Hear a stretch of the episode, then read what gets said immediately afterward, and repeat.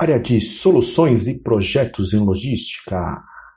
O que fazem, como fazem, até onde vão, como se reproduzem, o que comem, se comem, quando dormem, se dormem. Que tosca, hein? Mas, simbora dar uma passada geral na área de projetos em logística?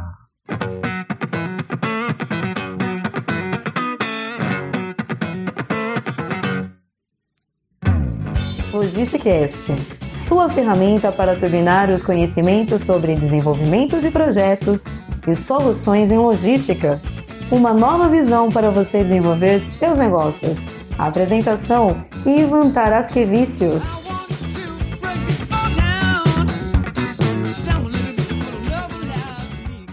Agora sim, bom dia, boa tarde, boa noite, boa madrugada. Você está no Logisticast esse é o nosso episódio de número 9, 9. É isso aí. Hoje é dia de falar de área de projetos e soluções em logística. Pois é, baita responsa. Pois esse é o objetivo central do nosso podcast, que em breve estará no episódio número 10. E pro episódio número 10 prometemos fogos de artifício, muitos comes e bebes espalhados pelos restaurantes aí afora, tudo na conta do Zé Bedeu e de quem quiser, enfim. Bom, pessoal, vamos lá. A área de projetos logísticos, ela abrange normalmente quatro grandes áreas, que é o desenvolvimento de novos negócios, então seria uma venda para novos clientes, o gerenciamento e implantação de projetos, ou seja, projetos esses é, realizados para novas demandas, novos clientes, a revisão dos projetos, então a análise do que foi é, desenvolvido versus o que foi implantado e como a operação está se projetando do, no decorrer do tempo, e o estudo de melhoria. É, uma operação em andamento requer melhorias, melhorias para redução de custo, aumento de rentabilidade, de lucro.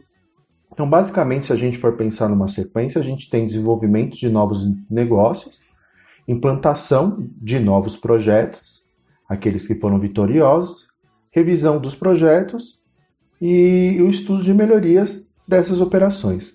Algumas empresas, dependendo do tamanho, divide em um time que só desenvolve novos negócios, um time que faz só a implantação, um time de revisão, de melhoria.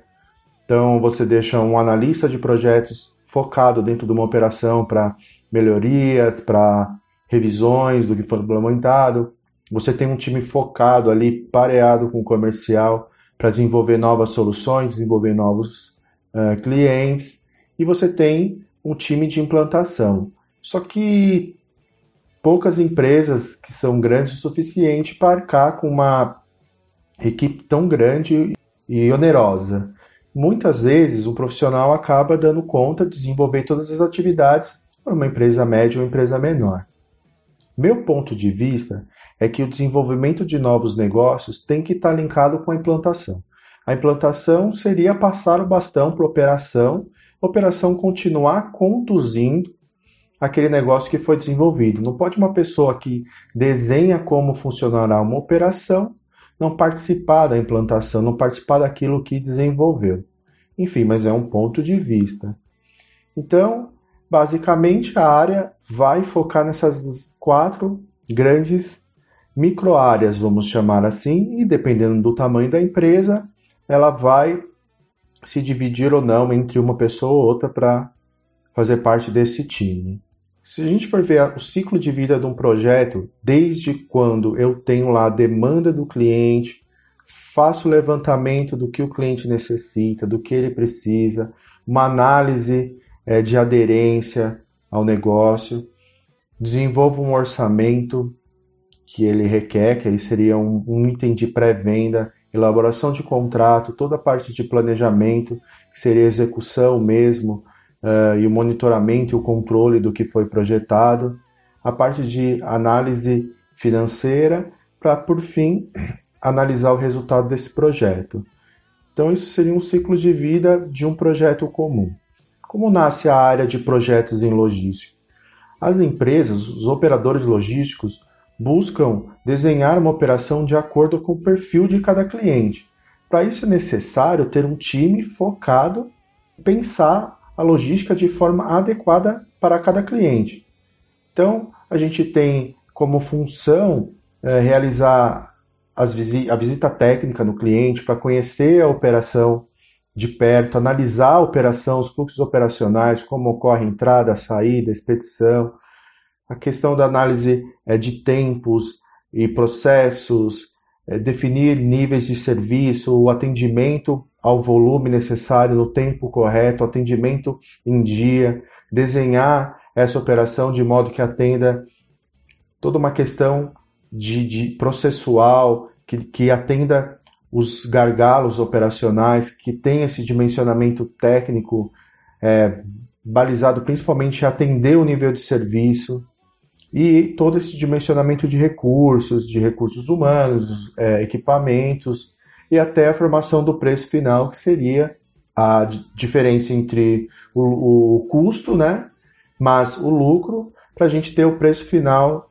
para enviar para o cliente final. E como chega essa demanda? Ela pode vir através de um bid, né? É, o cliente ele abre uma concorrência, envia um material, né? Envia todo o, uma RFI, uma RFQ, um caderno com várias informações, é, no qual a gente vai é, fazer uma visita para entender melhor a operação, ou analisar aquelas informações e gerar dúvidas. É um processo aí que é, tem um certo tempo para se desenvolver, normalmente envia-se para uma fase, tem uma segunda fase, uma terceira fase. Aí vai afinando a operação até definir quem prestará o serviço. A gente tem é, os projetos que se originam por prospecção. Então, assim, quando uma área comercial vai até um cliente prospectar esse cliente, e a gente tem aí uma solicitação direta, que é um cliente que solicita diretamente é, um novo serviço. Muitas vezes um cliente atual, que já está operando tal, demanda um novo serviço, então ele tem uma solicitação direta. Então a gente tem basicamente esses três pontos que geram trabalhos para um departamento de, de projetos. Então, quais são as etapas de elaboração de um projeto, as fases de um projeto? Então, primeiro a gente tem a origem em si do projeto, que nós falamos que podem, podem vir uh, de forma como um bid, uma prospecção, uma solicitação. Então a gente tem uma coleta de dados ou um recebimento de informações. A gente faz uma análise de viabilidade.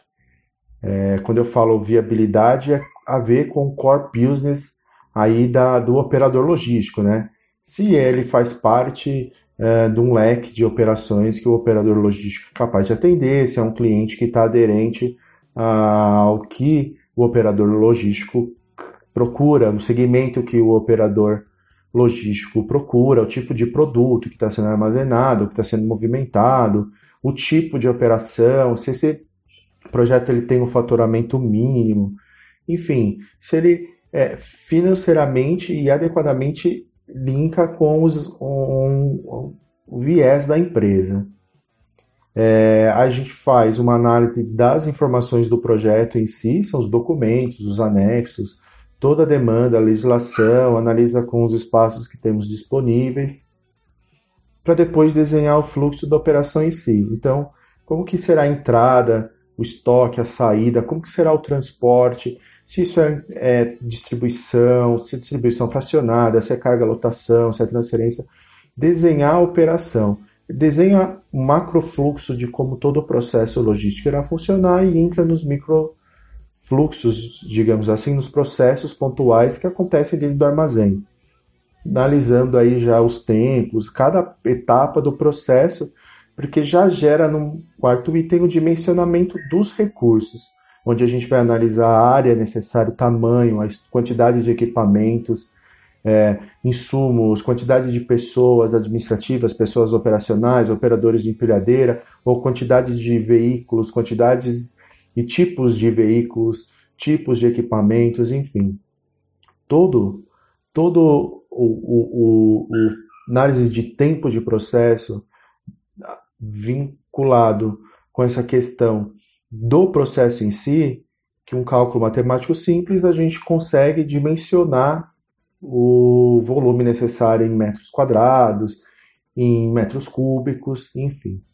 E aí a gente parte para o custeio. Então, quanto que vai custar essa área? Quais são os salários? Quais são os investimentos? Quanto que vai custar um, os veículos? Enfim, as licenças, até a formação do preço. Hum, com base no custeio, tem as regras, todo, a empresa tem as regras de necessidade de margem, necessidade de caixa, e aí chega na formação do preço final, sempre analisando, sempre analisando a questão do fluxo de caixa, DRE, para ver se está realmente aderente. Na questão do fluxo de caixa, é, para entender esse retorno do investimento, para entender se há necessidade no início de capital de giro, um deslocamento de caixa, principalmente no sentido de das empresas buscarem é, pagar o serviço depois de 30, 60, 90 dias.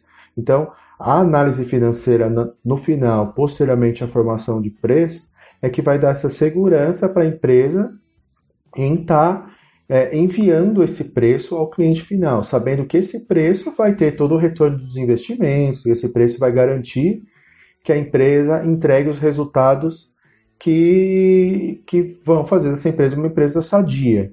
Eu vejo que muitas áreas de projetos acabam pulando essa etapa de análise do fluxo de caixa e é uma coisa que a gente vai discutir num próximo é, episódio. Só essa questão de fluxo de caixa já vai aí um bom tempo.